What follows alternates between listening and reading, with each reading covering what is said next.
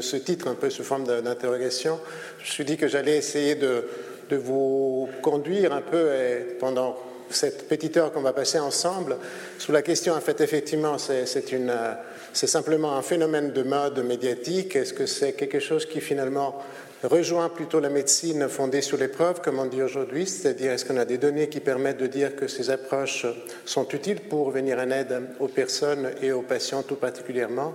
Je vais donc vous parler un peu de quelles sont les principales applications cliniques Quelques mots aussi sur les, études qui ont été menées ces dernières 15-20 ans en neurosciences pour essayer de comprendre comment ça marche, pourquoi, si ça marche, quels sont les mécanismes à l'origine du fonctionnement et de, de l'activité de pleine conscience, de méditation, et avec quelques mots de conclusion. Donc, c'est pas simplement ces dernières années qu'on s'intéresse à la méditation. Pour ceux qui ont mon âge, certainement et probablement le vôtre aussi, qui sont intéressés un peu aux Beatles, se souviennent qu'à un moment donné, en 67, ce, fameux groupe de Liverpool s'est rendu à, en Inde pour euh, s'intéresser à ce qu'on appelait la, la, méditation transcendantale. Et vous voyez, ils étaient suffisamment connus pour pouvoir, pour que ça devienne un phénomène médiatique.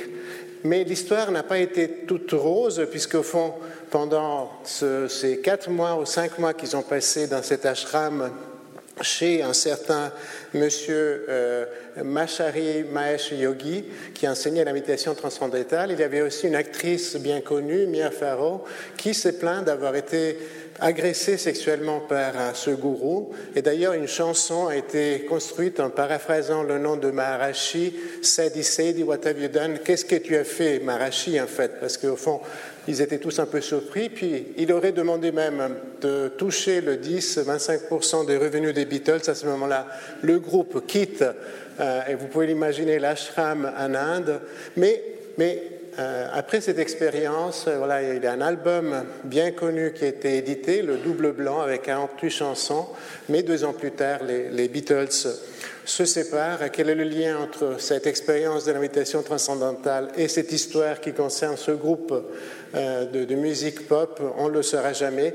Mais en fait, tout ça pour rappeler que la méditation a commencé déjà à intéresser les Occidentaux autour de ce phénomène de société qui était les, Beatles. Aujourd'hui, et je crois que euh, Nicolas le rappelait, on en parle tout le temps, c'est devenu un phénomène de mode. Vous voyez ici un tennisman bien connu, euh, Mathieu Ricard, qui est aussi devenu quelqu'un de très médiatique, qui est un moine bouddhiste d'origine française. Et puis enfin, plus, près de nous, un philosophe, Alexandre Jolien, qui, comme vous le savez, s'intéressait aussi à la méditation de pleine conscience et a passé récemment une longue période en Corée auprès d'un maître pour approfondir sa pratique méditative. Donc, tout ça est peut-être euh, le meilleur, puis il y a aussi euh, le pire. Donc, parce que, comme vous voyez, c'est récupéré aussi par les publicitaires, donc euh, autant pour les femmes et pour les hommes. Donc, il faut nuancer. Qu'est-ce qui se cache derrière ce phénomène? Est-ce que c'est vraiment un intérêt qui, peut être récupéré par nous, par chacun de nous, le public, ou est-ce qu'il faut s'en méfier? Et pourquoi ce phénomène de ce succès de, la pleine conscience, de la méditation à nos latitudes Est-ce que tout va trop vite? C'est une banalité. on est tous amenés à constater qu'il y a 20 ans, 30 ans en arrière, la société avait d'autres rythmes et on cherche un peu plus de lenteur, un peu plus de, de calme. Aujourd'hui, le paradoxe, c'est que certains parmi nous payent même pour aller rien faire pendant une semaine dans un lieu dans lequel on cherche juste à trouver un peu de calme. Plus sérieusement, l'origine du mot méditer est la même de médecin ou médecine. C'est en fait méder, y donner des soins, se soigner. Donc, en quelque sorte, dans la pratique méditative, on considère, on imagine qu'il y a un peu cette composante de prendre soin, prendre soin de soi-même. Et on va essayer de comprendre dans quelle mesure ce soin qu'on porte à soi-même peut avoir des bénéfices et dans quel domaine de la santé. Mais ce n'est pas facile de s'arrêter dans un monde qui va si vite. Euh, si vous marchez dans la rue, je suis sûr que vous l'avez déjà constaté, euh, la moitié des personnes que vous croisez ont leur nez pointé sur leur portable parce qu'ils sont en train de euh, contrôler leur SMS, leurs messages. Donc, difficile de se déconnecter de ces automatismes dans lesquels nous sommes tous pris. Quoi qu'il en soit, ce phénomène de la pleine conscience a eu un impact majeur dans le monde scientifique. La communauté scientifique s'y intéresse de plus en plus. Ça, c'est l'évolution du nombre de publications recensées à partir de ce mot mindfulness, pleine conscience, entre les années 80 et euh, la moitié de cette année. vous voyez que c'est une croissance quasi exponentielle. Aujourd'hui, on arrive à environ 1200 publications scientifiques chaque année qui traitent de ce sujet euh, de la mindfulness. Donc, ça n'intéresse pas seulement les gens comme vous et moi, mais ça intéresse aussi la communauté scientifique. Et aux États-Unis, aujourd'hui, quatre universités sur cinq proposent des programmes basés sur la pleine conscience, que ce soit sous forme de traitement, donc pour des patients, ou de formation pour qu'on puisse le proposer à, d'autres patients, donc pour les étudiants, ou pour faire de la recherche. Donc un phénomène qui ne cesse de, de croître.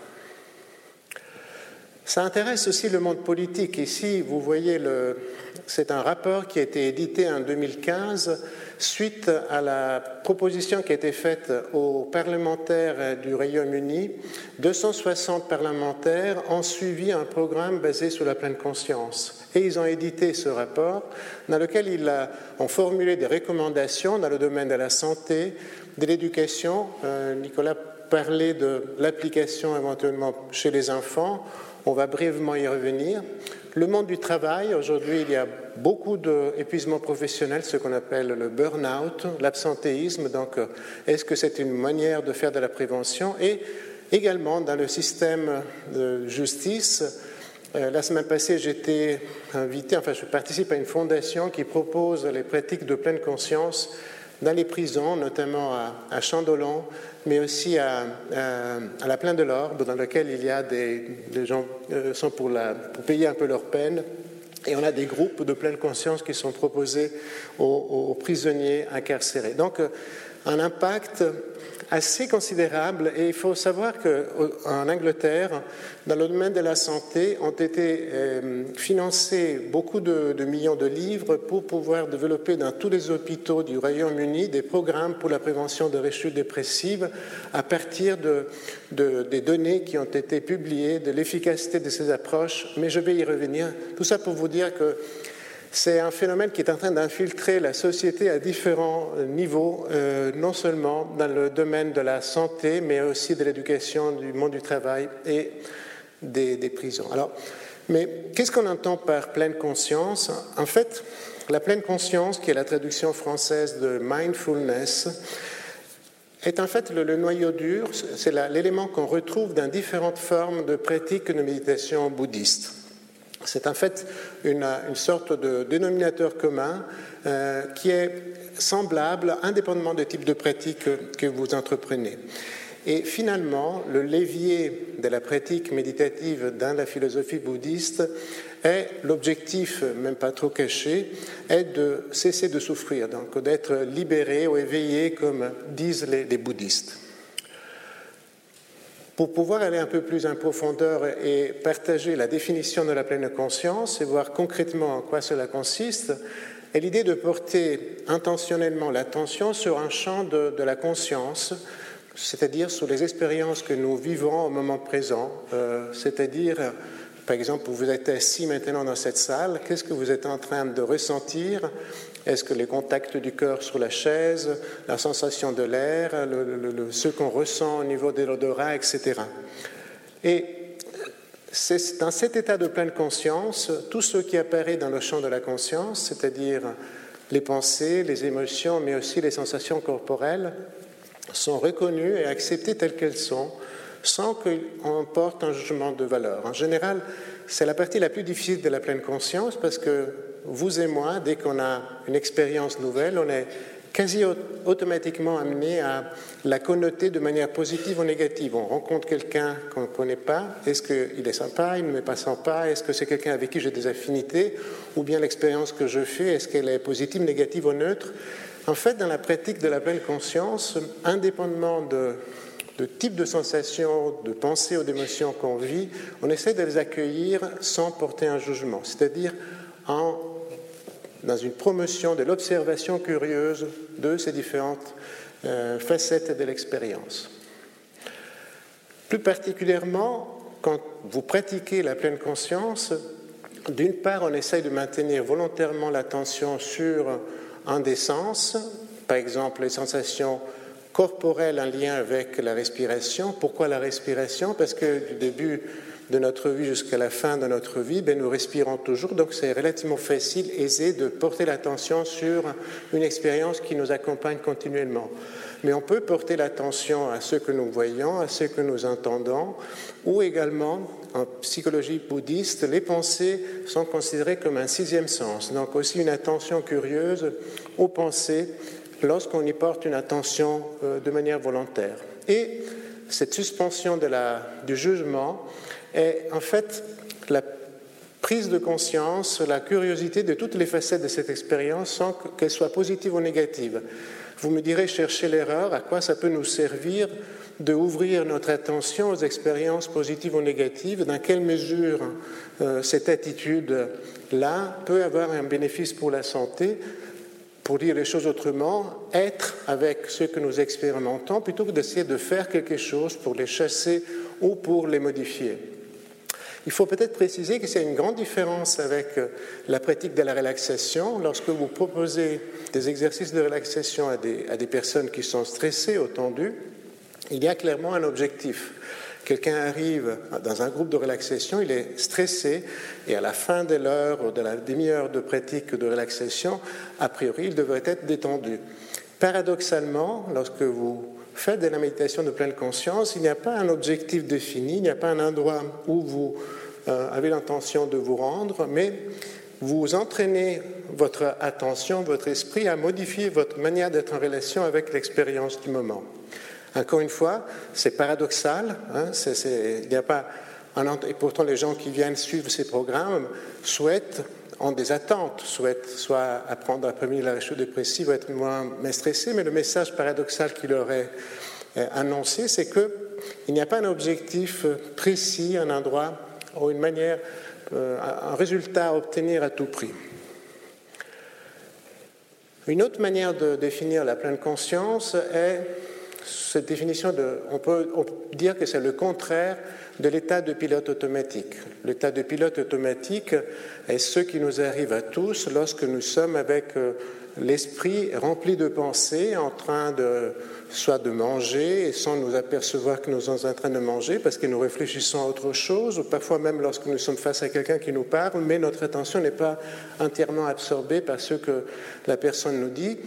Et en fait, contrairement à, à beaucoup d'animaux, nous, les êtres humains, nous avons développé cette capacité de réflexion, la possibilité de pouvoir nous rendre avec euh, notre, nos pensées sur des événements qui sont produits dans le passé ou qui pourraient se produire dans le futur ou qui ne se produiront jamais.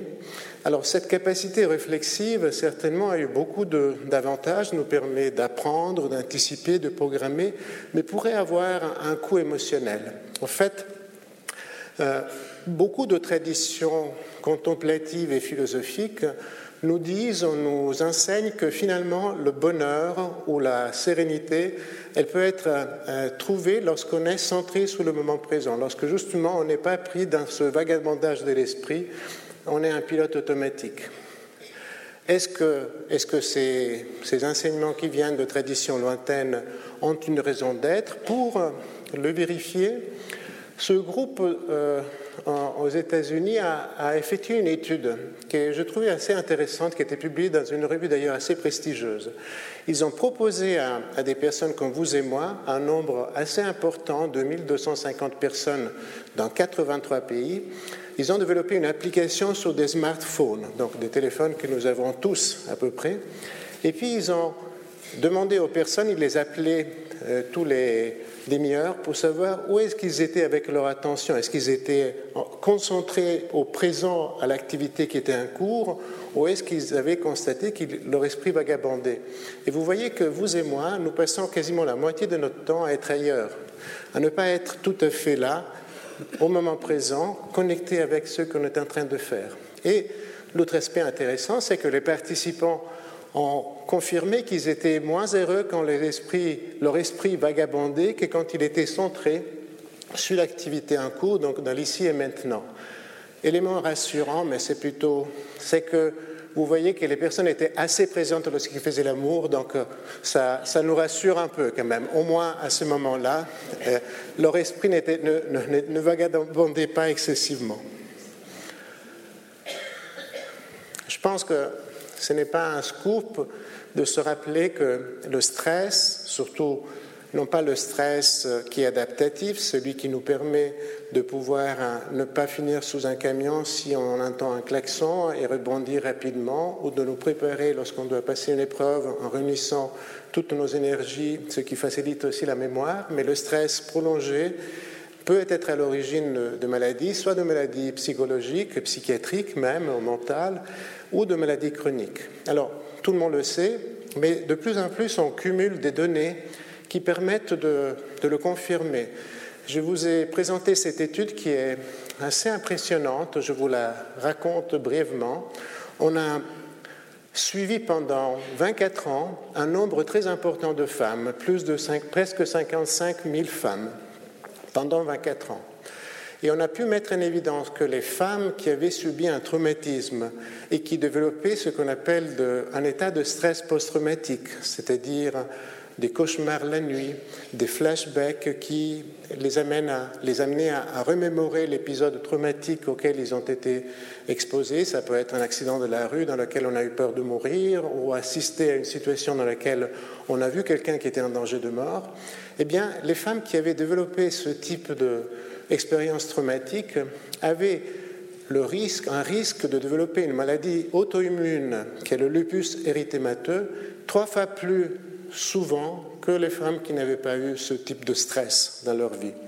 Et ceci, une fois qu'on avait annulé d'autres facteurs qui peuvent provoquer ces maladies, comme l'obésité, les contraceptifs oraux et euh, la cigarette, le fait de fumer. Donc le stress, à long terme, a un impact sur le système immunitaire et peut provoquer certaines maladies. Donc on a des bonnes raisons pour essayer de nous prévenir et d'éviter de d'en payer un prix si élevé en termes de notre santé.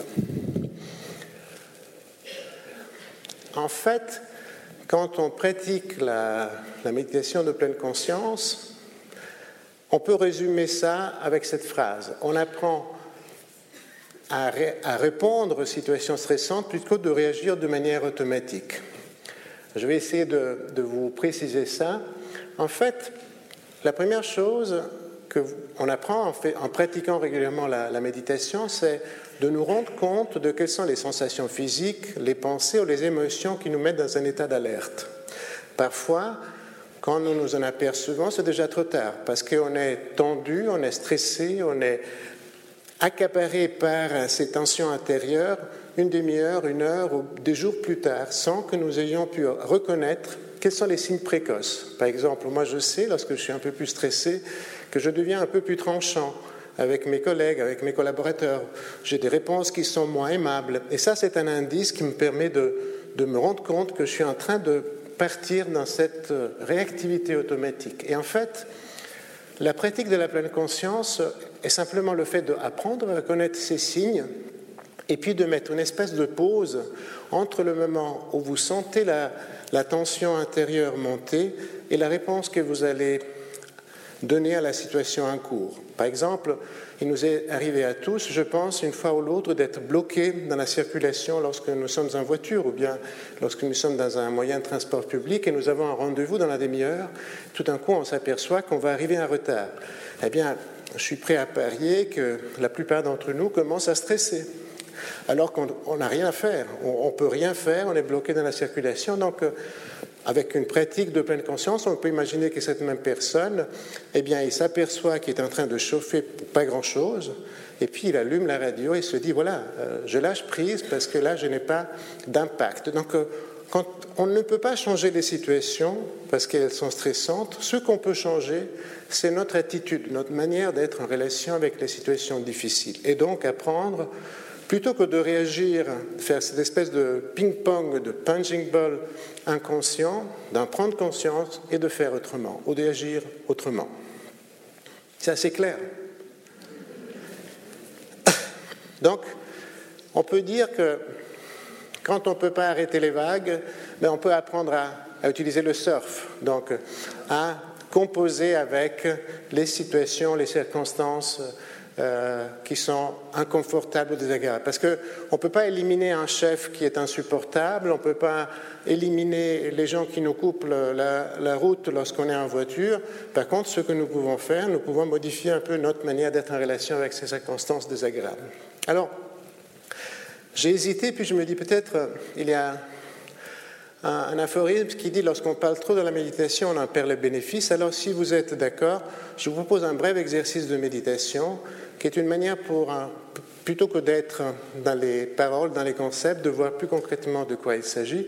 Est-ce qu'il y a parmi vous certaines personnes qui ont déjà une expérience de pratique méditative? D'accord. Ils ne seront pas surpris, les autres peut-être le seront un peu. Comme toujours, quand on fait de la pratique, de pleine conscience. C'est une invitation, donc ne vous sentez pas obligé de suivre ma voie. C'est vraiment une invitation.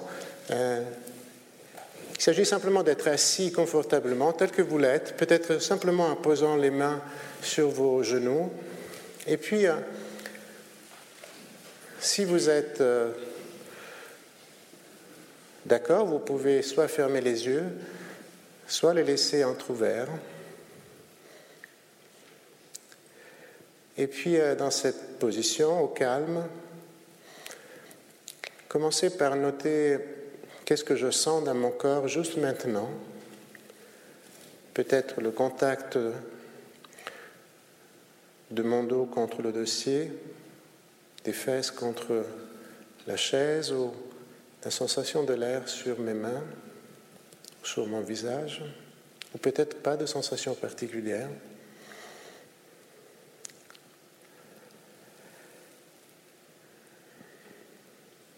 Nous pouvons à présent noter si des pensées traversent notre esprit ou des images. Notons simplement si mon esprit en ce moment est occupé par des pensées, lesquelles? S'agit simplement de en prendre connaissance sans chercher à les changer ou les manipuler.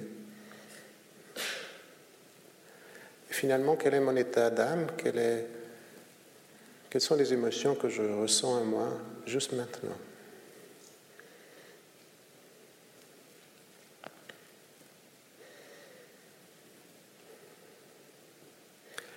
Et à présent, chacun à notre rythme, nous pouvons porter notre attention aux sensations corporelles en lien avec notre respiration, peut-être au niveau de nos narines, et sentir l'air légèrement frais quand j'inspire, traverser mes narines et l'air légèrement réchauffé en sortir lorsque j'expire, sans changer quoi que ce soit à la fréquence, à l'intensité, au rythme de mon souffle, mais en laissant simplement la respiration respirer toute seule.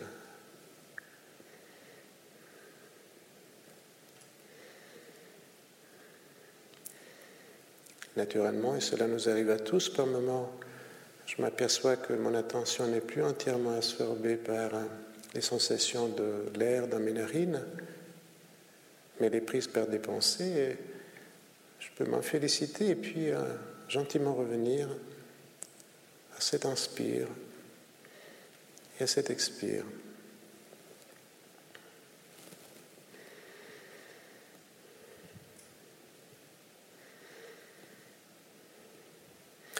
Avec l'aide d'une dernière inspiration, nous pouvons à présent étendre à l'ensemble de notre corps la sensation de la respiration, de sorte que lorsque j'inspire, j'englobe mon corps tout entier, de la tête aux pieds des pieds à la tête. Je sens, j'imagine, l'air pénétrer dans tout mon corps.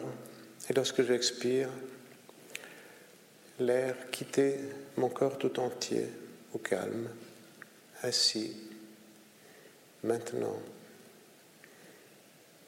et maintenant.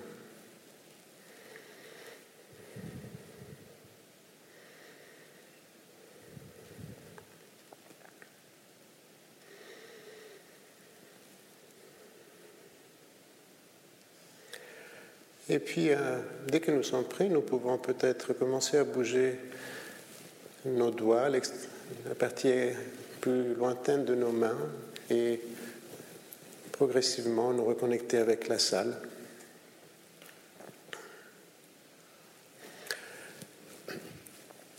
C'est un exercice, celui que nous venons de faire ensemble, s'appelle trois minutes dédiées au souffle ou à la respiration. Comme vous l'avez vu, donc ça comporte trois parties. Une, ouverture, d'abord on prend conscience de sensations corporelles, pensées, émotions. Après on, centre l'attention sur la respiration et puis on ouvre à nouveau vers le corps. C'est la forme d'un sablier qui peut rappeler.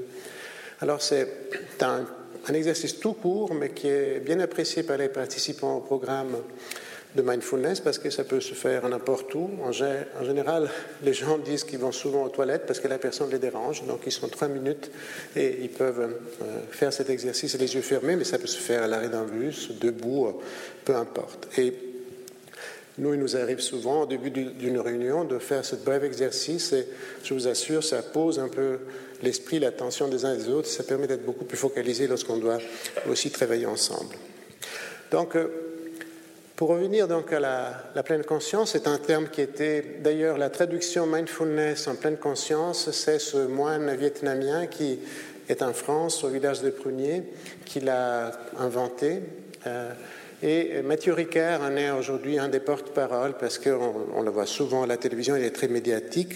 Et Mathieu Ricard dit une chose qui est assez intéressante. Enfin, c'est avant tout la méditation une forme d'entraînement de l'esprit. Enfin, c'est comme un muscle que nous avons, mais que nous n'utilisons pas euh, avec tout le potentiel. Et donc, euh, en quelque sorte, on n'a pas besoin de faire référence à des, des, principes spirituels ou religieux. Il faut démystifier la méditation en tant que pratique. C'est une pratique qui est accessible relativement, comme dit un collègue, c'est quelque chose qui est simple mais ce n'est pas facile. C'est simple parce que ce n'est pas compliqué de porter l'attention au moment présent, mais ce n'est pas facile de le maintenir et puis d'entretenir une pratique régulière. On doit probablement à ce monsieur, John Kabat-Zinn, qui était un, biochimiste moléculaire dans l'Amérique du Nord, près de Boston, à l'MIT, qui est un institut de recherche, euh, ce grand éclatement de l'intérêt de la méditation dans nos sociétés occidentales, en fait, il a eu l'idée de, penser que la méditation pourrait aider les, gens comme vous et moi, les occidentaux, sans forcément devenir des adeptes de la, tradition bouddhiste. Il a développé autour des années 70, à la fin des années 70, un programme basé sur la pleine conscience pour la réduction du stress. Quelques années plus tard, vers la moitié des années 90, euh, 95, ce trio anglo-canadien a développé euh, un programme pour la prévention de rechutes dépressives basé sur la pleine conscience. Ils ont appelé la thérapie cognitive basée sur la pleine conscience. Alors, ces programmes historiques, qui sont les deux principaux programmes, se ressemblent passablement. Ils sont d'une durée d'environ 8 ou 10 semaines. Ils se pratiquent en groupe. Et chaque séance est d'environ 2 heures, 2 heures et demie. Et la particularité, c'est que les personnes qui participent à ce programme sont invitées, c'est même une condition, de pratiquer quotidiennement entre 30 et 45 minutes en moyenne de pratique par jour. Alors vous me direz, mais où est-ce que je trouve 30 minutes par jour, 45 minutes par jour d'un sévice rempli ah ben, C'est un peu l'engagement auquel sont appelés les participants. En fait, l'idée, c'est de passer un peu de temps à prendre soin de soi, alors que beaucoup de temps, on le passe à faire des choses qui sont parfois inutiles. La particularité est aussi que l'instructeur, la personne qui anime ces groupes, a aussi une pratique personnelle. C'est-à-dire, ce n'est pas possible de partager avec des personnes qui commencent la pratique méditative les difficultés qu'on rencontre pendant cette pratique si on n'est pas passé soi-même à travers ces difficultés. Donc, la pratique personnelle fait partie un peu du, sel de, la rencontre entre un instructeur et les participants à ces groupes. Donc, euh, ça, c'est un peu l'historique. Hein. Vers les années 80, euh, John Kabat-Zinn développe le, programme pour la prévention, pour la gestion du stress. Il y a des livres qui ont été traduits et manualisés en français. La prévention de rechutes dépressives. Et puis, un peu plus tard, vers la fin des années 2000, a été développé un programme pour la prévention des rechutes chez les personnes qui souffrent de problèmes de dépendance, surtout d'alcool. Et aujourd'hui, on a, d'ailleurs, le, livre a été traduit en français par un groupe lausannois qui travaille ici au département de psychiatrie. Aujourd'hui, on a plein de programmes, justement, pour les personnes qui souffrent du trouble du comportement alimentaire. Il y a un programme pour les seniors qui a été développé aussi par une collègue qui travaille à Yverdon, qui est de huit mois, donc tout est un peu plus long et plus, et plus lent. Il y a un gros projet européen qui maintenant s'intéresse à ça pour voir s'il y a la possibilité à travers la pratique méditative de ralentir la détérioration de certaines fonctions cognitives pour les patients qui souffrent de cancer et aussi pour les enfants et les parents, notamment il y a des grands projets en Hollande, en Amérique du Nord pour ce dont on parle aussi beaucoup aujourd'hui, les, déficits de l'attention avec hyperactivité. Est-ce que ce type de pratiques peuvent permettre d'améliorer la capacité attentionnelle des enfants? Ça, je ne vais pas faire long, c'est un peu notre parcours à nous. Vous voyez qu'on a commencé en, 2000. À l'époque, il n'y avait quasiment personne qui s'intéressait à ça. Jamais j'aurais pensé que je viendrais, reviendrai à Lausanne vous parler de ça, parce qu'on était vraiment très peu de personnes à travers le monde. Ensuite, on s'est formé aux États-Unis. Aujourd'hui, on a une formation universitaire qui permet chaque année à, 28 euh, personnes qui viennent du, domaine de la santé de l'éducation de se former à ces approches. Et puis, depuis cette année, on a introduit aussi à la faculté de médecine et de pharmacie pour des étudiants. Alors, tout ça est peut-être intéressant, voire sympathique, mais est-ce que ça marche? Parce que finalement, c'est ce qui intéresse les décideurs, les gens aussi qui mettent de l'argent dans la santé. Je ne veux pas faire trop lent, mais enfin, ce sont des résultats de ce qu'on appelle des méta-analyses. Les méta-analyses, ce sont des, études, des, si vous voulez, des, calculs statistiques qui sont faits à partir de plusieurs études qui ont été menées à travers le monde. On met tous les résultats, toutes les données dans un seul chaudron, et ensuite on fait des analyses très poussées statistiques pour voir si cette approche est efficace. Et on sait que le programme pour la réduction du stress basé sur la pleine conscience permet de diminuer de manière significative des symptômes de dépression, d'anxiété et liés au stress. Attention, ce n'est pas une approche qui soigne la dépression, ça permet de réduire certains symptômes de dépression chez des personnes qui ne seraient pas très bien. Ce n'est pas un traitement pour la dépression aiguë. Et par contre, il y a moins d'efficacité pour les symptômes somatiques comme la douleur euh, et dans d'autres affections somatiques. Donc, si vous faites de la pratique méditative pour réduire votre mal au dos, probablement ce n'est pas la douleur qui va diminuer, c'est plutôt l'acceptation, la, manière de gérer cette douleur qui va s'améliorer à travers une meilleure gestion de votre stress lié à la douleur. On a aussi proposé des programmes de pleine conscience à des personnes qui sont des non-patients, donc, euh, et donc des personnes stressées, peut-être comme vous et moi, des médecins ou des professionnels de la santé, des étudiants, et on a des données qui indiquent que ces approches permettent de prévenir le stress, l'anxiété et de manière générale améliorent la qualité de vie. Je vais faire une petite euh, détour vers la question de la dépression qui m'a beaucoup occupé parce que c'est un domaine auquel je me suis beaucoup intéressé dans ma vie professionnelle. Vous connaissez peut-être ces chiffres qui font un peu froid au dos lorsqu'on les voit pour la première fois, c'est-à-dire une personne qui a souffert d'une première dépression a un risque de rechute qui est plus de la moitié. Donc une personne sur deux fera une deuxième dépression. Après deux dépressions, ce risque de rechute augmente de manière considérable. Et après trois dépressions, il y a un énorme risque de rechute. Un peu en quelque sorte, chaque dépression laisse des traces de vulnérabilité accrue.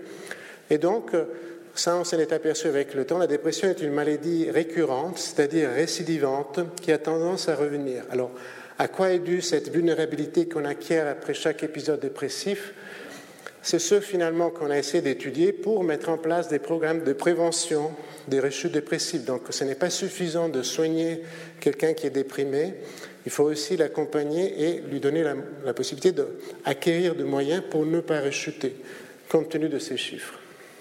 Donc il y a eu plusieurs études auxquelles, excusez-moi, auxquelles... Non, ça, je... Voilà, c'est ça qu'il y a eu plusieurs études auxquelles on a aussi participé pour voir dans quelle mesure la, méditation peut aider à prévenir les rechutes dépressives à partir de l'explication que je vais essayer de illustrer avec euh, cette image. Quand on est déprimé, on a des pensées négatives et des émotions négatives. On sait que avec les traitements aujourd'hui disponibles, des psychothérapies, des traitements pharmacologiques, lorsque vous êtes en rémission, lorsque la dépression a disparu, tout redevient normal. Pendant longtemps, on pensait qu'il y avait encore un filigrane des pensées négatives, mais ce n'est pas ce qu'on sait.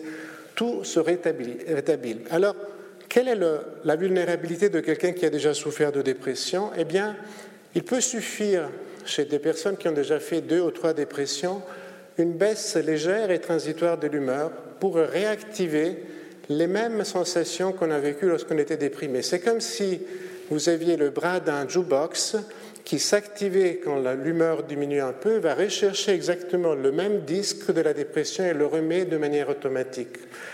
Il suffit que un jour je sois de mauvaise humeur, eh bien je commence à me demander mais comment ça se fait? Est-ce que c'est la dépression qui va revenir? Je commence à avoir des ruminations et ce, phénomène-là de réactivité automatique peut rendre, faciliter la, rechute de la dépression. Donc c'est là qu'il y a le risque d'une rechute. Et si le disque ou les, les, émotions, les pensées négatives se, se remettent en place, vous avez une rechute dépressive. Mais si vous avez un, un moyen pour couper à la racine cette tendance de ruminer, à ruminer.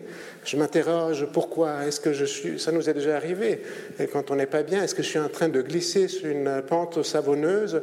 Et c'est ça qui risque d'accélérer la rechute. Et c'est exactement sur ce type de, de moyens-là qui intervient la pratique méditative, c'est-à-dire de permettre aux personnes de reconnaître précocement les pensées négatives, les émotions négatives qui peuvent le faire chuter, et plutôt d'essayer de les chasser, de les accueillir et de les laisser passer. Si je vous dis ne pensez pas à un éléphant rose, qu'est-ce qui se passe? Eh bien, vous voyez, on le voit tout de suite. Eh bien, c'est la même chose avec des pensées négatives. Si les, les, personnes qui risquent de rechuter disent je ne veux pas être déprimé, je ne veux pas rechuter, ça accélère et ça augmente le risque de faciliter la rechute. Donc, la pratique méditative, en quelque sorte, est une manière pour contourner l'obstacle. Est-ce que ça marche? Alors, on sait que les personnes qui ont suivi ce programme de huit semaines ont une réduction du risque de rechute qui est de la moitié par rapport à un traitement habituel. Ça signifie des gens qui étaient suivis par leur médecin, leur psychiatre. Ce qui est intéressant, et c'est ce qu'on a étudié par la suite, est-ce que c'est autant efficace qu'un antidépresseur? On sait que les personnes qui ont souffert de dépression, qui continuent à prendre un antidépresseur, on peut être d'accord, aimer ou pas aimer, mais on sait que les antidépresseurs permettent de réduire de la moitié le risque de rechute quand ils sont pris à long terme chez les personnes qui sont à risque. Eh bien, ce qui est intéressant, c'est qu'un programme de ce type réduit de la moitié, comme un antidépresseur, le risque de rechute. Il y a des personnes qui n'aiment pas les antidépresseurs, qui ont des effets secondaires, qui ne supportent pas à long terme, et donc c'est devenu une alternative, si vous voulez, à un traitement pharmacologique. Et c'est utile à un large éventail de patients qui sont à risque de rechute. C'est le résumé de ce que je viens de vous dire, donc je pense que je peux passer sur ça. C'est exactement la même chose donc, pour la gestion du stress et pour le la, programme de la dépression. On s'est aussi intéressé, si je vais trop vite, vous me faites signe, euh, est-ce que ça peut permettre de soigner la dépression? Alors, aujourd'hui, on n'a pas de données suffisantes. On sait que ça permet de réduire les symptômes de la dépression, mais après environ 5-6 mois, ces, symptômes reviennent. Donc, vraiment, il faut retenir le message à retenir, c'est que ces programmes sont utiles pour prévenir les rechutes dépressives et il est important de rappeler que ce sont les personnes qui ne sont plus déprimées qui suivent ces programmes. D'abord, ils sont soignés pour leur dépression et lorsqu'ils sont en rémission, lorsqu'ils sont plus déprimés, peuvent apprendre à faire en sorte d'éviter de retomber dans la tourmente.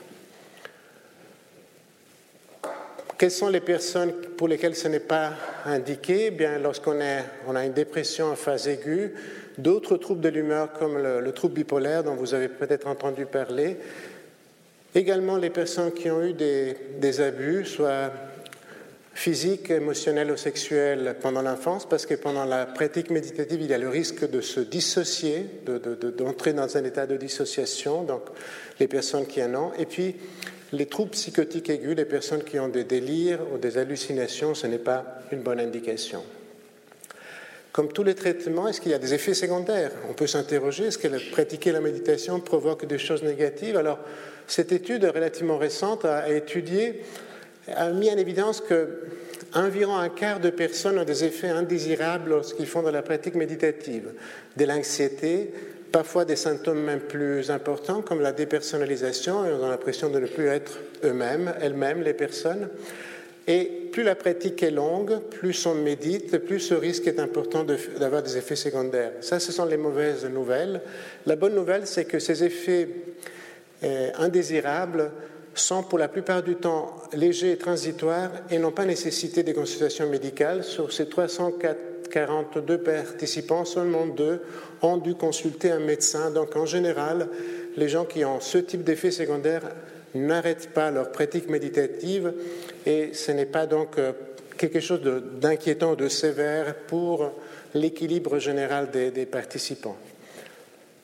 On a aussi euh, un programme pour les patients qui ont souffert de cancer. Actuellement, on mène une étude à Genève avec euh, ces patients-là parce qu'on sait que après l'annonce d'un diagnostic de cancer, presque un patient sur cinq développe ou un trouble anxieux, de l'anxiété ou une dépression. Et ce qui est encore plus intéressant, c'est que, en général, les patients qui ont, ont un diagnostic de cancer ou qui souffrent d'un cancer souffrent davantage des conséquences émotionnelles par rapport aux difficultés physiques ou des complications pratiques dans leur vie quotidienne. Donc l'impact émotionnel à l'annonce d'une maladie cancéreuse joue un rôle très important. C'est pour ça que ce projet, ce, programme a été développé pour permettre aux personnes souffrant d'un cancer ou qui ont un, diagnostic de cancer récent de pouvoir apprendre à faire face. Et on sait que ce programme permet de réduire de manière importante les symptômes anxieux et dépressifs. Ils permettent de faire ce que dans notre jargon on appelle la croissance post-traumatique, c'est-à-dire comment faire d'une expérience négative une occasion pour pouvoir revoir un peu son équilibre existentiel. Comment donner, récemment j'ai eu un patient qui a un cancer de la prostate, qui était un chercheur euh, très connu, qui a eu beaucoup de succès dans sa vie, qui vivait à 1000 à l'heure. Mais depuis qu'il a eu son cancer de la prostate, sa vie a radicalement changé. Euh, il passe beaucoup plus de temps avec ses enfants, donc il me dit jamais j'aurais fait un, virage aussi dramatique dans le sens anglais du terme si je n'avais pas été confronté à, cette maladie. Et c'est un peu ce que finalement ce programme favorise, c'est de pouvoir utiliser une expérience négative dans un sens plus positif. Il n'y a pas par contre de, changement par rapport à la douleur éprouvée, ainsi que sur le sommeil. Et ce qui est intéressant, les, aides naturelles, donc les personnes autour de l'entourage des personnes souffrant d'un cancer, ont été aussi embarquées dans ces programmes et ils en ont également euh, profité de manière favorable. Les enfants, donc euh, il y a de plus en plus de données sur l'utilisation chez des enfants qui souffrent d'anxiété, de troubles de l'attention avec déficit, euh, avec hyperactivité et déficit de l'attention et euh, chez les enfants qui ont des problèmes de cancer également, mais aussi chez les parents et les enseignants. En général, on propose plus volontiers aux enseignants d'entrer dans cette logique-là. On a parmi les participants à notre formation maintenant en Valais une école de 500 euh, élèves qui a introduit dans les classes des, des exercices de pratique méditative et des choses toutes simples. Vous savez, quand les enfants se déplacent d'une classe à l'autre, plutôt que de le faire dans un un bruit épouvantable, mais ils apprennent à le faire en méditant, en marchant, donc à sentir la sensation du contact de leurs pieds contre la plante de leurs pieds. Et, ça, ça calme un peu cette effervescence euh, dans, ces, des moments un peu particuliers. Il y a des collègues à Lausanne et à Genève qui ont reçu un million d'euros d'une fondation, la fondation Lennart, pour étudier justement si les adolescents, avec ces programmes, peuvent améliorer leur stress, même si on a de la peine à y croire, les adolescents aussi sont passablement stressés. Et les soignants, donc les, gens avec qui je travaille tous les jours, enfin on sait que chez les gens qui travaillent dans la profession de la santé, on a, notamment chez les médecins, vous voyez, c'est impressionnant, entre 20 et 50% qui à un moment donné de leur vie vont présenter un burn-out, c'est-à-dire un épuisement professionnel. Et un burn-out chez quelqu'un qui est dans un hôpital ou dans un cabinet, un infirmier, détériore à la fois la relation avec les parents, moins d'empathie, et il y a plus de risques d'erreurs médicaux. Et ce qui est intéressant, la, la source qui provoque du burn-out chez les soignants, ce n'est pas tellement la gravité de la maladie de leur patient ou le temps qu'il passe avec, mais plutôt la manière de percevoir la souffrance. C'est-à-dire, il y a ce phénomène qu'on appelle de contagion émotionnelle. Quand vous êtes avec quelqu'un qui souffre, si vous êtes imbibé de sa souffrance, si vous n'arrivez pas à trouver la juste distance, vous risquez d'être un peu embarqué au prix à bord de sa souffrance et de pâtir à terme avec un épuisement. Et on sait que les stratégies qui permettent de réduire le risque de burn-out chez les professionnels de la santé, les médecins dans ce cas, sont des exercices basés sur la pleine conscience, mais aussi des discussions en petits groupes. Alors, est-ce qu'on peut apprendre à des, médecins, à des psychologues, à des infirmiers à des attitudes compassionnelles? Alors, on a des pratiques qui sont destinées à ça et qui permettent notamment de commencer à souhaiter une attitude compassionnelle d'abord à quelqu'un qu'on considère comme un bienfaiteur, puis à soi-même, un ami, une personne neutre, une personne difficile, je vous laisse découvrir qui c'est, et puis à, tous les êtres vivants. Et on sait, on a même un groupe à Genève qui a étudié sur le plan neuroscientifique quel est l'impact de, ces pratiques-là pour l'acquisition d'une attitude compassionnelle qui permettent de prévenir justement cette contagion émotionnelle. Et pour euh, finalement, euh, c'est un peu la, même chose que je viens de vous dire. On a des confirmations que ça a un impact favorable. Les étudiants de médecine ou les étudiants en sens large, je vous en ai un peu parlé. Là aussi, on peut être surpris, mais vous voyez que presque un quart des étudiants en médecine en première année, vous savez qu'il y a une grosse euh, sélection en première année. Ils sont à Genève environ 1000, euh, 800 étudiants, il y en a 150 places, donc ça signifie que et il y en a une bonne partie qui va être éliminée, donc euh, beaucoup qui vont développer des dépressions. Et on sait également que ça peut avoir un impact chez les étudiants de médecine, comme les étudiants de manière générale universitaire. Et donc, on a commencé cette année à proposer, là vous voyez, un groupe qu'on a fini la semaine passée. On avait 30 places, il a eu 65 étudiants qui voulaient s'inscrire, donc probablement c'est quelque chose qui va se développer. Je termine, si dans les quelques minutes qui me restent avec quelques mots sur euh, comment ça marche, sur la méditation. Donc, euh, c'est grâce au Dalai Lama qui a rencontré des scientifiques il y a une vingtaine d'années qu'on a construit un peu ces collaborations entre des méditants expérimentés et des laboratoires qui étudient le cerveau des méditants. Et vous voyez qu'à l'époque, il y avait aussi quelqu'un que vous connaissez, hein, Richard Gere, qui est un, acteur connu, euh, mais qui s'intéresse aussi à ces approches. Les moines, en général, ce pas des gens qui fréquentent le laboratoire. Hein, ils vivent un peu reculés euh, dans leur monastère. Ils se sont prêtés au jeu. Ils se sont rendus dans des laboratoires pour faire étudier leur cerveau. Et il y a eu toute une série d'études qui ont été menées. Vous voyez ici aussi euh, euh, Mathieu Ricard qui a été impliqué également dans ces études. Puis on, a étudié des gens qui avaient participé à un programme de huit semaines, donc des gens comme vous et moi qui n'avaient jamais pratiqué, non seulement des, méditants qui avaient des milliers d'heures ou des dizaines de milliers d'heures de méditation, des patients, des personnes saines. Donc on a toute une quantité d'études et on sait que, pour dire les choses de manière un peu simple, l'approche méditative ou la pratique régulière de la méditation améliore l'attention, la capacité, intuitivement on le comprend, d'être davantage focalisé, la régulation des émotions, l'exemple que je vous donnais, hein, pris dans la circulation, je commence à m'énerver. Si j'arrive à lâcher prise, ben, mon réactivité émotionnelle est réduite. Et puis le fait d'avoir plus de conscience de son corps, par exemple, d'être plus facilement en mesure de reconnaître quelles sont les sensations corporelles que j'éprouve quand je suis fâché, quand j'ai peur, quand j'ai une émotion telle ou telle, ce qui peut être aussi un élément qui favorise d'éviter de augmenter ces, sensations désagréables qui peuvent conduire à des maladies. On a des études qui indiquent, là je vais vite, enfin simplement pour vous dire que, excusez-moi, que on connaît maintenant quelles sont les zones cérébrales qui sont euh, en relation avec, oh mon Dieu, je me suis un peu planté, avec les différentes euh, composantes que l'attention, la régulation émotionnelle, la conscience du corps, mais je passe vite et volontiers, je réponds à vos questions.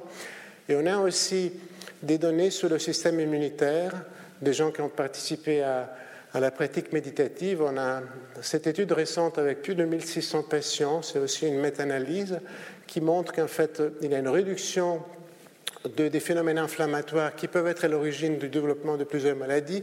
On a même des hypothèses de relation entre l'inflammation et la dépression.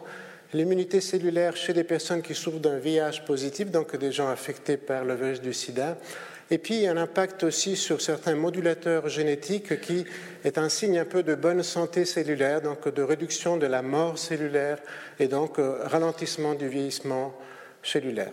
Je termine simplement pour, et je le, je le résume euh, simplement en vous disant qu'on sait maintenant que pour les patients, on a des données assez suffisantes qui indiquent que le, stress peut être amélioré avec ces approches, que la, les réchauds dépressifs peuvent être améliorés.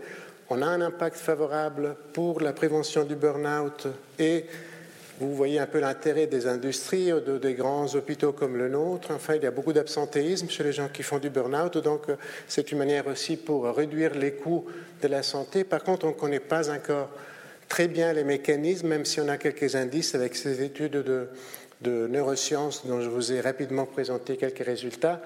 Et ça, c'est l'affiche de notre formation qui a lieu une fois par année à Genève. Et je vous remercie et je réponds volontiers à vos questions s'il y en a, en l'espoir de ne pas vous avoir assommé avec toutes ces paroles. Merci Guido Bondolfi pour cet exposé très riche en informations, il est vrai, et qui montre bien les différentes applications euh, de la mindfulness. Alors, il y aura sans doute des questions. On va aller vers la première personne qui veut bien prendre le micro. Je vous remercie tout d'abord pour cette euh, conférence très intéressante. Et d'après ce que j'ai compris, j'ai euh, pensé que, au fait, ça n'est pas une démarche que l'on peut faire euh, seul, malgré toute la maîtrise qu'on peut acquérir. Donc moi-même, je ne connais pas ça. Et qu'il vaut mieux toujours avoir une, euh, un accompagnement, même très épisodique. Mais est-ce que j'ai bien compris? Au risque de déraper très éventuellement si on est trop seul dans cet euh, entraînement mhm.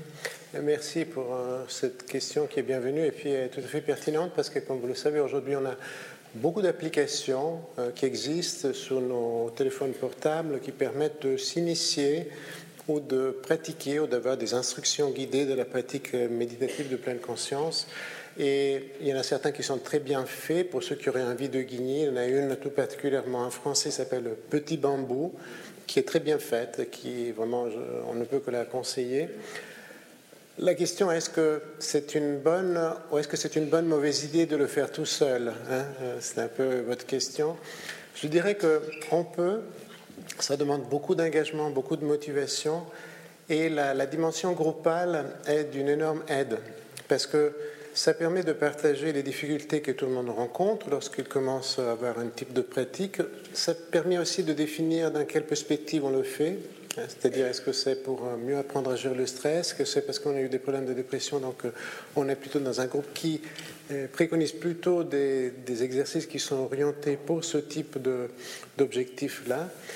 Donc, plus personnellement, je vous dirais que si j'avais à, conseiller, je dirais c'est mieux de commencer un groupe parce que ça, ça donne une assise un peu plus euh, dense et, puis ensuite de continuer seul.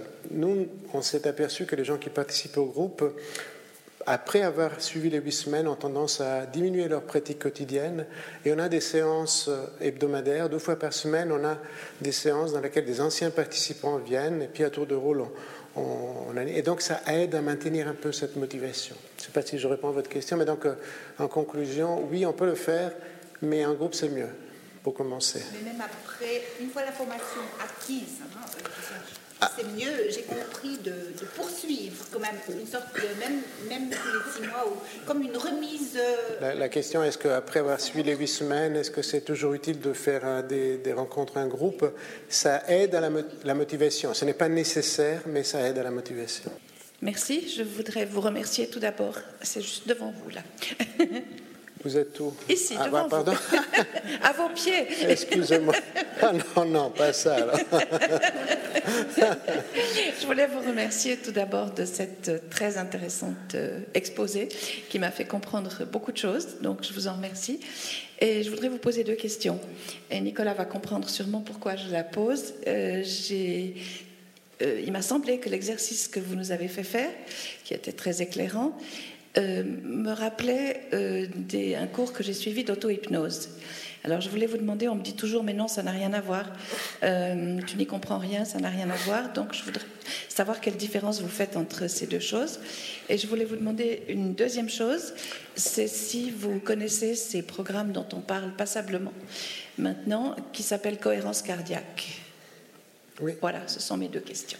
Merci. Alors, pour la hypnose et, auto-hypnose, hypnose et pleine conscience, pour aller vite, la, différence principale, c'est que quand vous, avez une pratique d'hypnose, je ne suis pas un hypnothérapeute, mais je fais aussi des cours d'initiation, donc je vois un peu quelle est la, quelle est l'idée derrière, au-delà des objectifs thérapeutiques. Vous, vous induisez un état modifié de conscience, c'est-à-dire ce que, en quelque sorte, un état un peu dissociatif qui favorise ensuite un processus thérapeutique. Quand vous faites de la méditation, vous êtes vraiment à l'opposé. Vous êtes hyper conscient. Donc la pleine conscience, parfois on a des images qui sont un peu galvaudées aussi. Quelqu'un qui presque gravite hein, en position d'ailleurs, qui est dans la lune. C'est exactement le contraire, parce que pendant la pratique méditative, chaque fois que vous apercevez que vous partez ailleurs, vous revenez pour rester connecté au moment présent. Donc c'est, si vous voulez, ce n'est pas un état altéré de conscience, c'est un peu pour être encore plus conscient par rapport au fait que beaucoup de temps, presque vers 50% de notre temps, nous ne sommes pas pleinement conscients. Pour la, pour la euh, cohérence cardiaque, c'est un peu différent, mais ça, ça, peut être un très bon support pour faire de la pratique méditative. En fait, pour ceux qui ne connaissent pas, la cohérence cardiaque, c'est d'avoir cette connexion avec euh, un rythme régulier qui vous permet soit de, de, rythmer votre respiration et de, de, la mettre un peu en relation avec la fréquence cardiaque également. Et beaucoup de personnes utilisent ces images, ça peut être une, boule qui monte et qui descend, une goutte qui descend et qui monte, euh, pour pouvoir justement maintenir le rythme. Donc il y a beaucoup de similitudes. Je pourrais dire qu'à la fin, quand vous faites une pratique méditative, vous faites de la cohérence cardiaque sans le savoir. La cohérence cardiaque est une méthode qui est un support utile pour atteindre le même but. Merci beaucoup. Merci pour votre conférence. Je tenais à vous poser cette question. Est-ce que dans les pays où la méditation est très importante, est-ce qu'on a les mêmes euh, problèmes?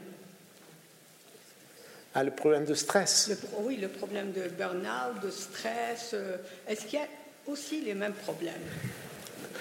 Alors, euh, au fur et à mesure que les sociétés se ressemblent, les problèmes se ressemblent malheureusement aussi.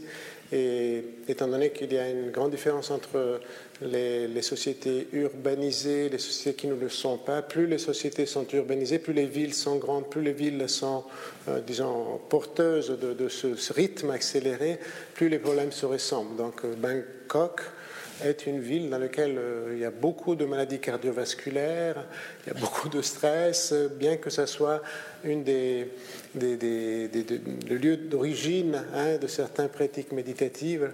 Euh, de tendance à dire, enfin, il y a, dans un autre registre, il y a des études épidémiologiques, c'est-à-dire l'étude de la fréquence des maladies à travers le monde. Et on sait que pour certaines maladies comme la dépression, il n'y a pas de différence en fonction de, certains pays. Euh, euh, il y a quasiment la même prévalence, le même pourcentage, indépendamment du contexte culturel, social.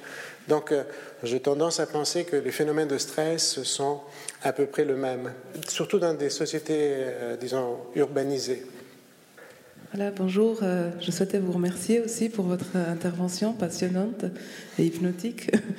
J'avais une question. Vous êtes psychiatre et puis vous nous parlez de, de méditation. La question, c'était justement le parallèle entre la psychiatrie et puis la méditation. Est-ce que la psychiatrie, la psychothérapie, la psychanalyse est une forme de méditation ou d'hypnose? Euh, ou est-ce que la méditation est un outil à disposition euh, des psychiatres, des médecins psychiatres, psychothérapeutes? Voilà. Merci. Merci, c'est une euh, excellente question. je dirais qu'on a parlé avec Nicolas avant la conférence. Je pense que finalement, ça a été en quelque sorte intégré dans des courants de psychologie ou de psychiatrie parce qu'on en a vu l'utilité pour certaines formes de maladies. Mais me concernant, puisque vous me posez la question à moi, euh, on s'est interrogé si cet exercice de la pratique de l'attention, si on veut l'appeler ainsi, était une manière aussi pour pouvoir euh, mieux prendre soin des, gens, des, patients. Il y a un livre passionnant qui s'appelle Attending, qui est un collègue américain qui a développé des programmes pour les médecins. Aujourd'hui, euh, je ne sais pas si vous avez fait malheureusement l'expérience d'être hospitalisé une fois ou l'autre, on n'a pas toujours la perception que le médecin avec qui on est en contact est tout à fait là il est, là, mais il n'est pas là. Hein. Il est, euh, je pense à une anecdote d'un jeune collègue qui me disait Je me suis aperçu qu'il y avait quelque chose qui n'allait pas lorsque j'avais annoncé à une patiente qu'il avait une maladie grave. Et euh, j'étais dans ma tête en train de penser qu'il fallait que je raccourcisse cet entretien parce que j'avais des lettres de sortie à terminer. Et là, je me suis rendu compte qu'il y avait quelque chose qui n'allait pas et qu'il fallait que je change de, non pas de métier, mais que je change de voie. Et donc euh, aujourd'hui, euh, c'est un peu mon intention, pour rien vous cacher, d'amener ces pratiques à l'hôpital auprès des médecins, des futurs médecins. C'est pour améliorer cette capacité de présence que, pour des raisons qui sont diverses et variées, est en train de se diluer un peu. Et plus particulièrement pour les psychothérapeutes, je pense à une autre anecdote d'un collègue euh, belge qui me disait, depuis que je pratique de manière régulière, après avoir vu pendant toute une journée, 10 patients, je ne suis pas fatigué le soir. Euh, parce que je suis juste là. Hein. Je ne suis pas en train de partir ailleurs, je suis vraiment présent. Et ça, ça peut être aussi une manière de prendre soin de soi lorsqu'on fait ce métier. Je ne sais pas si je réponds à votre question, mais... Je vais aussi donner les remerciements, c'était remarquable. J'ai une question par rapport à la pleine conscience. Dans quelle mesure ça nous permet de mieux, je parle de la personne hein, qui, qui, va effectuer cette pleine conscience, dans quelle mesure ça va nous permettre de mieux analyser une situation? Je pense en particulier à vos étudiants de première année. Est-ce que les, le taux de réussite a changé, autrement dit leur performance ou leur capacité à répondre aux exigences a été modifiée par la pleine conscience? Alors ça, on n'a pas encore la réponse si ça a un impact sur les résultats, sur l'efficacité des résultats. Par contre, euh, ça peut avoir un impact sur la qualité des soins. Ça, on sait, euh, le futur médecin. Ce livre dont je vous parlais commence avec une histoire vraie d'un chirurgien qui était en salle opératoire très renommé. Et puis il y a un étudiant qui était celui qui a écrit le livre, qui était à côté de lui, qui à un moment donné, il voit qu'il y a enfin, une histoire technique, un vaisseau qui s'est tordu et donc il y a le rein qui est en train de mourir parce qu'il est asphyxié. Et il, dit, euh, professeur, il y a...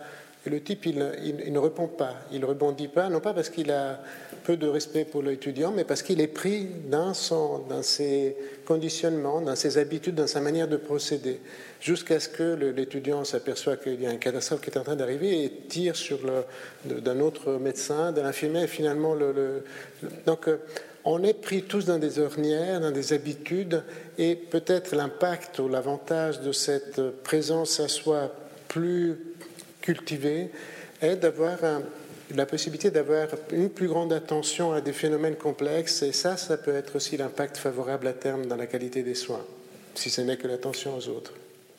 Merci, mais alors est-ce que l'hôpital vous donne plus de temps pour ça? Parce qu'il faut payer ce temps. Euh, écoutez, euh, pas pour l'instant, mais je ne désespère pas, parce que je ne désespère pas dans le sens que je viens de, déposer, soumettre un projet de recherche justement pour avoir un financement pour proposer ça aux collaborateurs. Et je ne désespère pas parce que, à ma grande surprise, comme quand on a commencé ces histoires, et puis j'ai obtenu un fonds national, donc c'était un financement du Fonds national de la recherche suisse qui m'a payé pour faire une recherche il y a 20 ans presque en arrière, je ne pensais pas que c'était possible.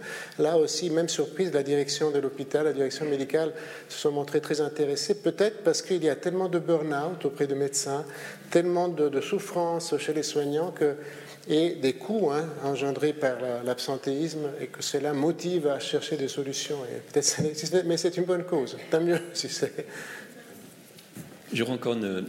Deuxième question. Je suis ici. Voilà. Ah oui. Une deuxième question qui est, au fond, quelle est la, proportion des individus qui, qui, sont, qui sont sensibles à cette, euh, cette approche thérapeutique?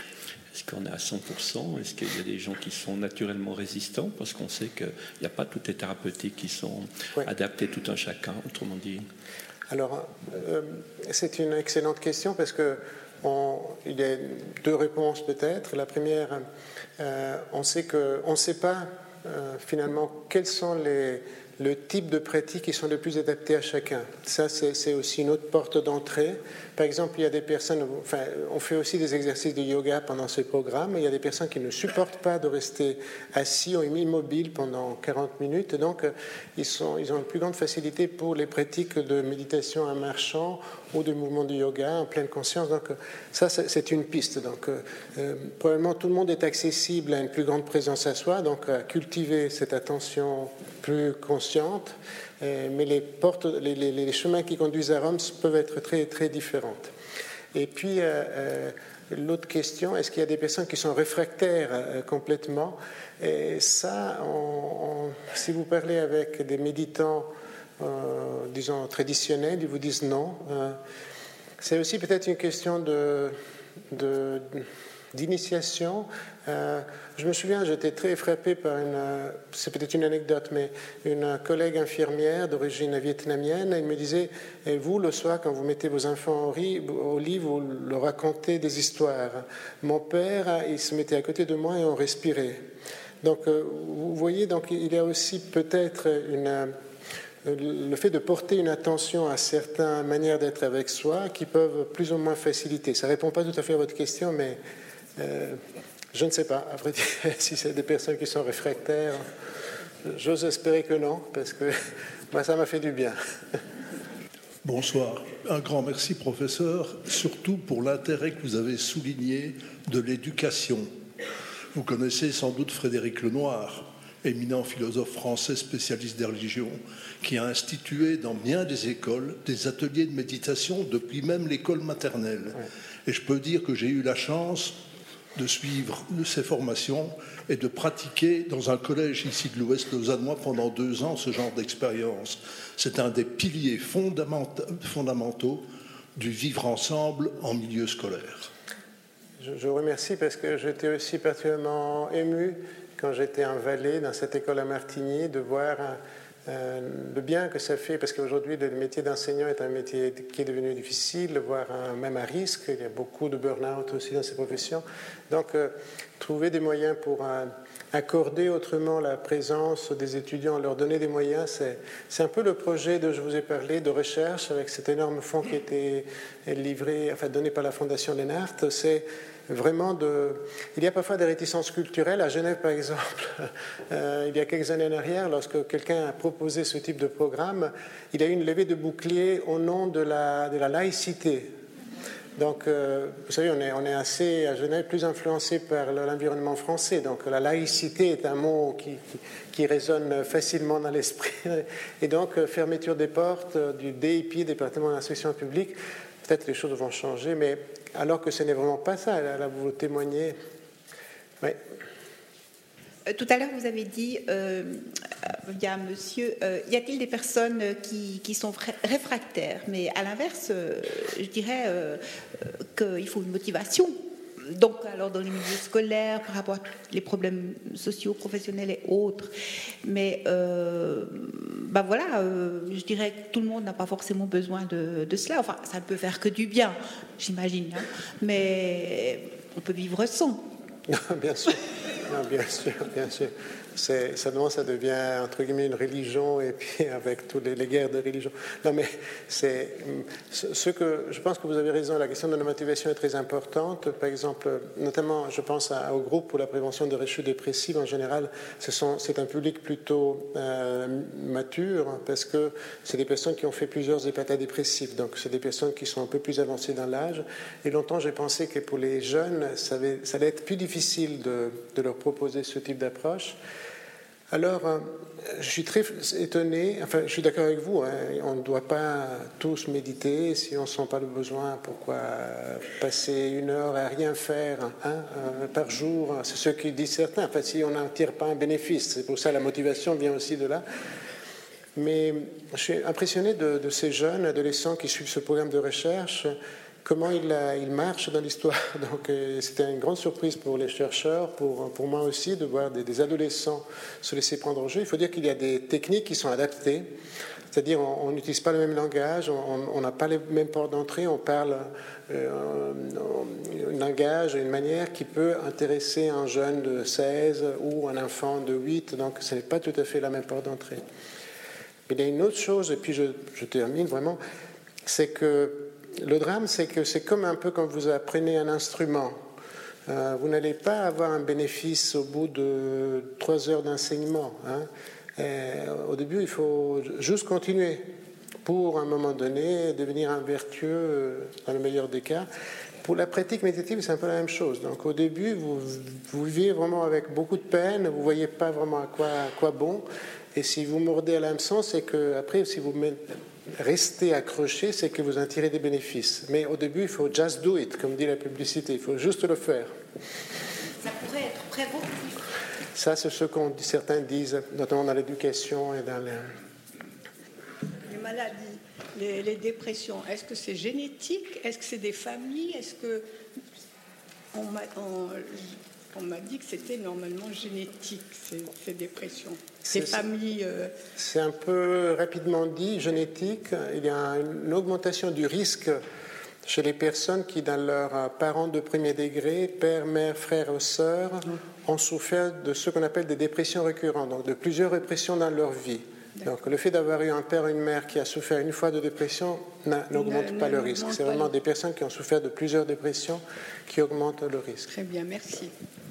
Moi j'avais une toute petite question euh, pour vous. Euh, vous n'avez pas tellement prononcé le mot concentration. Donc la présence à soi n'a rien à voir avec la concentration. Je vous pose la question parce que comme il y avait une photo d'un sportif de haut niveau, J'imagine donc que la pratique de la méditation lui améliore la performance de concentration, probablement. Donc, quel est le, quel est le rapport entre les deux?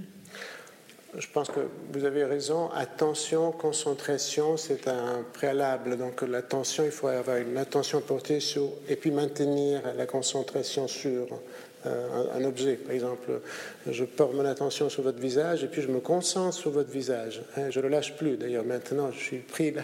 Mais, et, donc, euh, mais ce sont deux, aspects qui sont complémentaires, séquentiels. Donc, euh, vous avez raison, j'aurais pu le dire, mais en, cultivant l'attention, on cultive aussi la capacité de concentration. Alors, c'est ce que ce que. Moi, je ne suis pas un expert. Hein. Mon collègue Lucio Bizzini a beaucoup travaillé avec les sportifs. Il y a maintenant Mattia Pifaretti, qui est notre psychologue qui travaille pleine conscience, et les, sportifs. Euh, je, ne, je, ne, connais pas bien le domaine pour m'avancer, vous dire, mais il semble qu'ils en tirent un bénéfice. Alors, est-ce que c'est simplement pour que ça réduit leur stress et donc les performances augmentent? Est-ce que ça a un impact direct sur les performances? Ça, je ne peux pas vous dire. Merci beaucoup pour euh, votre exposé. Euh, j'ai une question. Vous avez mentionné dans les indications chez les enfants le trouble d'attention. Et je voulais savoir euh, s'il y a des applications pratiques, parce qu'en tant que pédiatre, on les matraque avec euh, la ritaline. Est-ce que maintenant il y a en Suisse romande des programmes? Et qu'est-ce que ça donne comme résultat? Est-ce qu'on arrive chez certains peut-être remplacer la ritaline Alors, euh, pour les enfants, il y a les enfants, puis il y a les adultes, et puis il y a les âgés. pour les problèmes d'attention et d'hyperactivité, parce qu'avant on ne s'en apercevait pas. Et pour les enfants, il, y a... Euh, euh, le terme, j'ai un collègue ici à, Genève, à Lausanne qui s'en intéresse beaucoup, Michel, mais je ne retrouve pas le nom. Bader, voilà, Michel Bader, qui, s'intéresse beaucoup à ça. Et, je, je, connais moins bien les programmes qui ont été développés pour les enfants. Par contre, pour ce qui est de la pratique méditative, donc si c'est la question que vous me posez euh, au-delà de ça, et il y a des énormes développements, par contre, en, Hollande, euh, dans lesquels on a proposé des programmes. Ceux qui semblent le mieux marcher, ce n'est pas les programmes seulement pour les enfants, c'est les programmes pour les enfants et les parents. Euh, c'est-à-dire d'impliquer les parents dans une euh, démarche commune, et encore mieux si les enseignants sont impliqués aussi pour retrouver en classe la continuité entre ce qu'on fait à la maison et ce qu'on fait à Alors, est-ce que c'est antinomique, c'est-à-dire est-ce qu'il faut l'un ou l'autre, est-ce qu'il faut parfois l'un et l'autre, le, le médicament? Euh, Vous êtes mieux placé que moi, puisque probablement vous, suivez ces, ces enfants. Euh, il y a vraiment probablement des différences interindividuelles. Il y a des enfants qui nécessitent un traitement pharmacologique et les différences sont spectaculaires. D'autres enfants qui, avec des petites interventions euh, relationnelles ou avec ce type d'approche, peuvent en bénéficier sans forcément qu'il y ait besoin d'un traitement. Le plus souvent, ce que je vois moi chez les adultes, parce que nous on s'occupe des adultes, c'est que euh, les médicaments sont euh, utilisés un peu euh, par moment. Ce n'est pas un traitement chronique, mais lorsqu'on doit passer un examen, lorsqu'on doit avoir des activités qui nécessitent une plus grande concentration, focalisation à ce moment-là. Et par contre, chez les adultes, ça je suis mieux informé, on a développé des programmes. À Genève, on a un centre qui s'occupe de ça pour acquérir des compétences, notamment dans les activités de la vie quotidienne, avoir un agenda, programmer, faire des choses que ces personnes n'ont pas et l'étude, euh, il y a une étude qui est financée par le Fonds national, après je m'arrête Nicolas parce que j'imagine qu'à un moment donné il faudrait arrêter, qui a étudié chez les prématurés qui ont des problèmes parfois à l'adolescence de troubles cognitifs ou de déficit cognitif, concentration, attention, des programmes basés sur la prévention pour voir si on peut rattraper euh, à l'adolescence ce déficit qui aurait été euh, accumulé suite à une naissance prématurée. Je n'ai pas vraiment répondu, mais voilà. Écoute Guido, c'est encore un petit peu d'énergie. C'est une dernière question euh, que je pose, parce que peut-être certains se la posent aussi, et la réponse est, difficile. Mais c'est ce qu'on pourrait appeler, est-ce qu'on pourrait euh, penser qu'il y a des effets secondaires, tu en as parlé un petit peu, pas seulement sur la santé des individus, mais ce que j'appellerais des effets secondaires culturels de cette pratique ou d'autres. Je m'explique. Dans le sens que euh, quand je fais cette pratique, personnellement, je la pratique des, équivalents comme courir, par exemple. Je suis très centré sur l'expérience du moment présent, sur mon corps. Et j'ai tendance à mettre de côté hein, toutes ces pensées qui, viennent. Il reste que euh, je vis, mais je vis dans un monde où il se passe ceci en France, en Allemagne, au Brésil. Hein, et ça ne peut pas devenir des ruminations qu'il faut éliminer. Comment je peux être présent être présent à ce que je vis maintenant, à certains moments, mais pour ne pas suspendre ces choses et les oublier et me démotiver. C'est un petit peu la critique qu'on fait des fois, la fuite hein, dans la méditation. Alors, comment à la fois vivre ça et puis. J'ai la réponse. J'ai la réponse. Ah, très bien. non, en fait, c'est toute une histoire de. Euh, peut-être d'apprentissage aussi. Quand on commence à pratiquer la méditation au début, on pratique surtout l'attention et la concentration, donc on, exerce l'esprit à être présent et de ne pas partir dans les ruminations. Donc euh, on, s'aperçoit qu'on part souvent et on peut revenir, on revient, on revient. Mais au fur et à mesure qu'on approfondit sa pratique, on, va utiliser d'autres formes de pratique qui sont plutôt une présence à tout ce qui émerge, mais en étant pleinement conscient. Je m'explique plutôt que d'être seulement concentré sur les sensations physiques de la respiration, je m'aperçois que voilà, j'ai une image, un son, une pensée, et étant donné que les pensées ne sont pas considérées comme des distracteurs, mais comme des sens en psychologie bouddhiste, il peut faire l'objet aussi d'une attention, mais pleinement consciente, sans être pris comme esclave ou enchaîné dans un, une espèce de euh, suivi automatique, mais comme un objet de réflexion pleinement consciente. Donc, euh, euh, on peut. Mais je n'étais pas convaincu, mais on peut. Non, non, oui. Je vais essayer. Grand merci, Guido, pour cette belle conférence. Voilà, et ta présence, ta présence à, à nos questions, à notre attention, je trouve que tu peux l'être parce que tu pratiques la méditation pleine conscience. La prochaine fois, je vous rappelle, dernière conférence avant Noël, un sujet tout différent dans un autre monde, les vers de terre, ingénieur du sol, par Madame Claire Lebaillon de l'Université de Neuchâtel. Bonne fin de journée et à bientôt.